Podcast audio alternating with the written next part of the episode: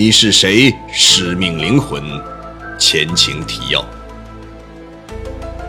冯芬煎熬的中药与灵狐的游戏几乎同时开始，也一起并行着。陈刚每天在喝中药和去郊外游戏二者之间不停转换。在感觉身体转好之后，陈刚与冯芬来到了郊外别墅看望姨妈。姨妈见到二人很是高兴，可却在第一时间把冯芬支走，在别墅二楼的保险柜中取出一件东西交给了陈刚。晚饭后，在看似随意的扑克占卜游戏中，陈刚发现，姨妈的某些占卜似乎正对应着自己最近遇到的怪事，这让他百思不得其解。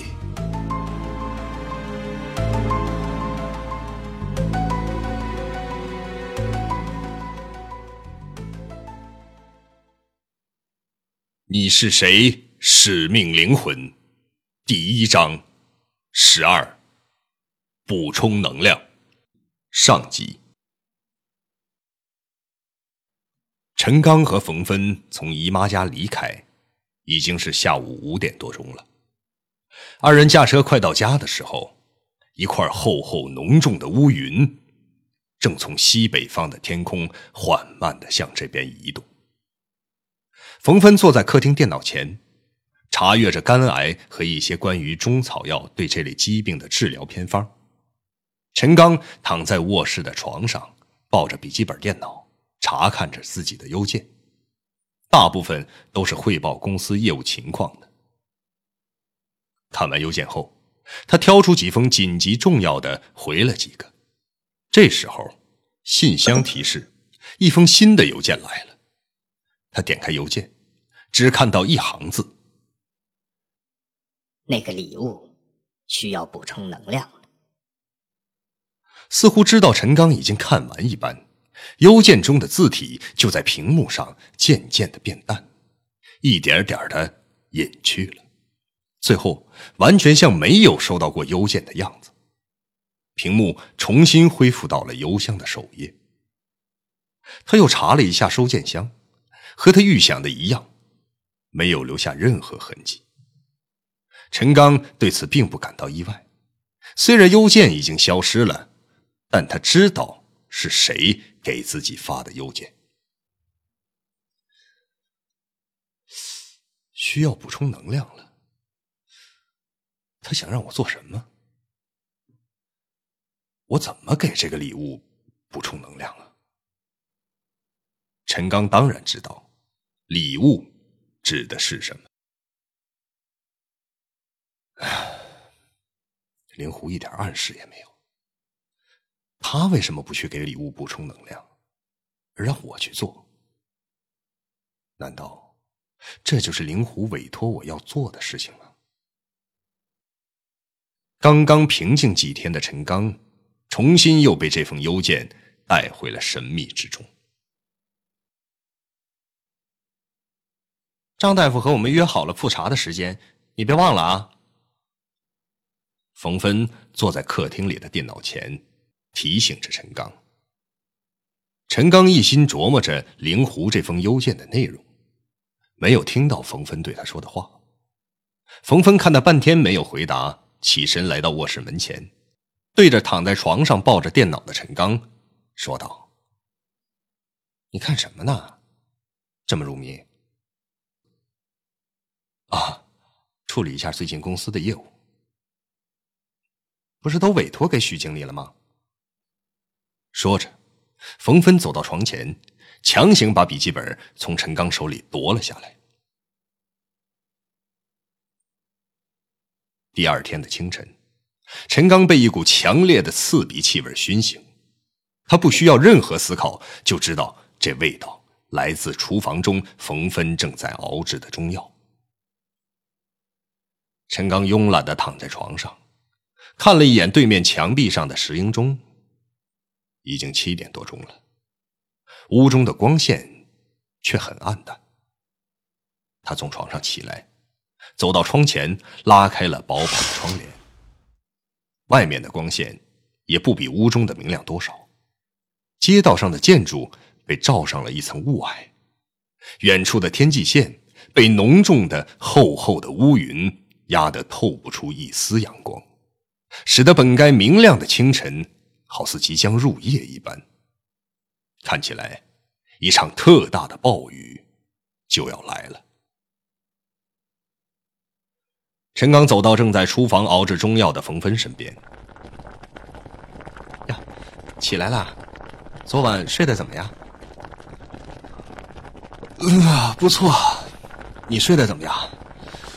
我看今天要有暴雨啊。天气预报昨晚就说要有大暴雨，一直阴天到现在也没下成。一会儿你上班时候开车小心点啊。陈刚靠在厨房的门上，对一边准备早饭一边熬着中药的冯芬说着：“哎，你睡得好，我就睡得好呗。被你的鼾声吵得半夜才睡着，好久没有听到这种声音，现在还有点不适应了呢。哎，对了，早餐我吃完了，我今天得去省教委参加一个会，要早走一会儿。你可别忘了吃药啊。”陈刚和冯芬在厨房一边聊天一边干着家务。冯芬突然好像想起了什么，看着陈刚问道：“哎，对了，昨天我和刘姐去市场买菜的时候，姨妈和你说啥呀？回来的时候，我看你俩从楼上下来，脸色都不太对啊。你告诉姨妈得病的事情了吗？”陈刚突然被冯芬这样一问。稍微迟愣了一下，立即就恢复了常态，说：“啊啊，姨妈都那么大年纪了，再说即使告诉她，只能凭空让她为我担心呐。现在我的病情不是也稳定了？姨妈和你说什么了？在我出去的时候。”冯芬看陈刚并没有直接回答自己的问题，立即打断了陈刚的话。陈刚一看，不回答。也是拖不过去了，就说：“啊，姨妈给了我一个翡翠的项链，说是能带来好运的护身符。”哼，我就知道你有事瞒着我。你呀，有点啥心事都在脸上写着呢。一会儿给我看看那个坠子漂不漂亮啊？可等冯芬熬完中药后，好像并没有想起来刚刚说过的项链的事情。急匆匆的就赶去开会了。陈刚照例像先前一样将中药倒掉了，因为他内心最清楚是什么力量才将他从死亡线上挽救回来的。吃罢早餐，陈刚想起昨天姨妈交给他那个项链的时候嘱咐自己的话，他拿上项链，就驾车向市内一家高档珠宝店驶去。他想为那款古老的翡翠项链换上一条新链子。翡翠项链很精美，不过这块翡翠的质地并不是很高级，整体的雕工还算精美。吊坠大体呈椭圆形，一面刻有没有爪子的，好像正在飞翔的龙，龙的背面浮刻着一层比一层凸起的正梯形。里外总共有三层平面。为陈刚换项链的师傅一边换着，一边跟陈刚闲聊着。陈刚就跟他打听这款项链的价值。师傅说，这块翡翠的品相并不是很珍贵，但从雕工和物件的年限看，还是有一些收藏价值的。换完链子后。陈刚回到了家中，站在落地窗前，看着乌云翻滚的天空，陷入了对自己经历的思考。灵狐已经不像先前那样与自己频繁的联系了。难道灵狐和能量球的出现，只单单的为了治愈自己的疾病这么简单吗？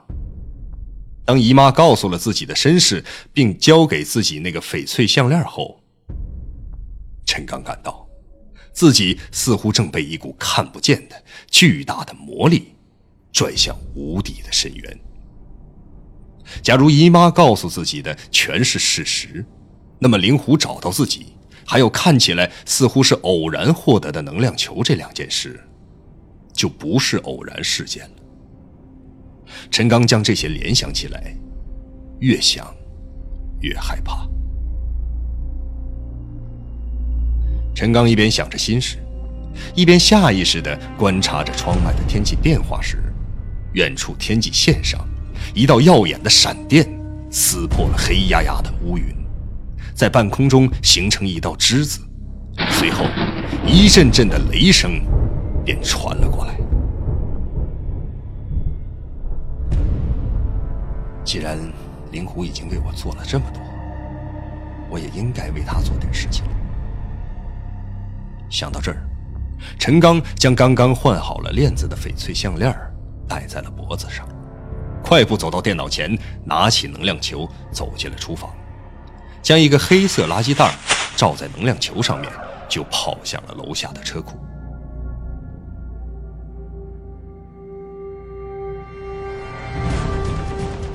一个出身神秘的商人，啊，我下午过去吧，你方便吗？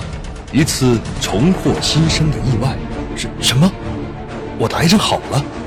一个从不露面的好友，你就叫我灵狐吧。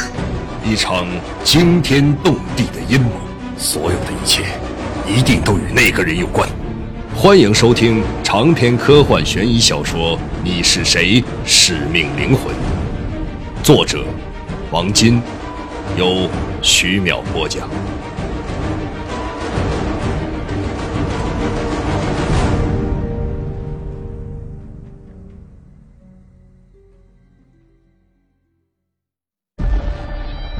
光线变得越来越暗，低低的天空布满了乌云。已经持续一天多这样的天气了。天气预报里说，这几天就要下暴雨。可是除了星星点点的几滴小雨之外，大暴雨却并没有下起来。秦刚驾着车，向刚才看到巨大闪电的郊外疾驶而去。副驾驶座位上放着被黑色垃圾袋罩着的能量球。当陈刚站在家里的落地窗前，看到远处天空那道闪电之后，他的脑海中便出现了两百多年前富兰克林利用风筝在雷雨天气做著名放电实验时的画面。我是不是也可以利用暴风雨中的闪电，给这个能量球补充能量呢？不知道为什么，这个念头一直在他的脑海中萦绕。仿佛是一道不可拒绝的命令一般，陈刚一边加大油门，向闪电聚集的地区狂奔，一边回忆着与灵狐对话的所有细节。不管怎么说，灵狐是一个远远超出现代科学可以理解的人，它的背后可能是一个强大的组织或某个集团。从效果上看。已经将我从病痛与死亡的边缘中挽救了，我也要为他做一些事情。任何物体之间的沟通都需要媒介或者需要能量做基础。也许这个能量球就是一种保证与灵狐联系的能量系统。假如我的判断正确，那么这个能量球就是一个能存储巨大能量的物体。这种能量可能远远高于人类目前的理解，甚至。我癌症的痊愈，说不定都是这个能量球所起的作用。灵狐只是在这个过程中巧妙的起了一个穿针引线的作用。陈刚现在的兴趣，不是他的生意会给他带来多少金钱，而是在和叫灵狐这个人所玩的游戏上面了。现在的所知与所见。可能只是冰山一角，接下来还会发生什么意想不到的事情呢？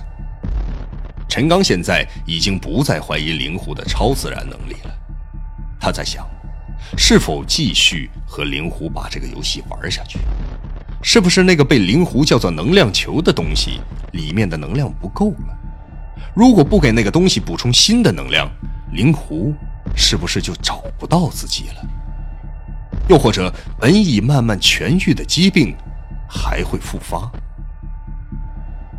要怎么利用闪电给那个东西补充能量呢？一个接一个的问题困扰着陈刚。灵狐到底想要自己做什么？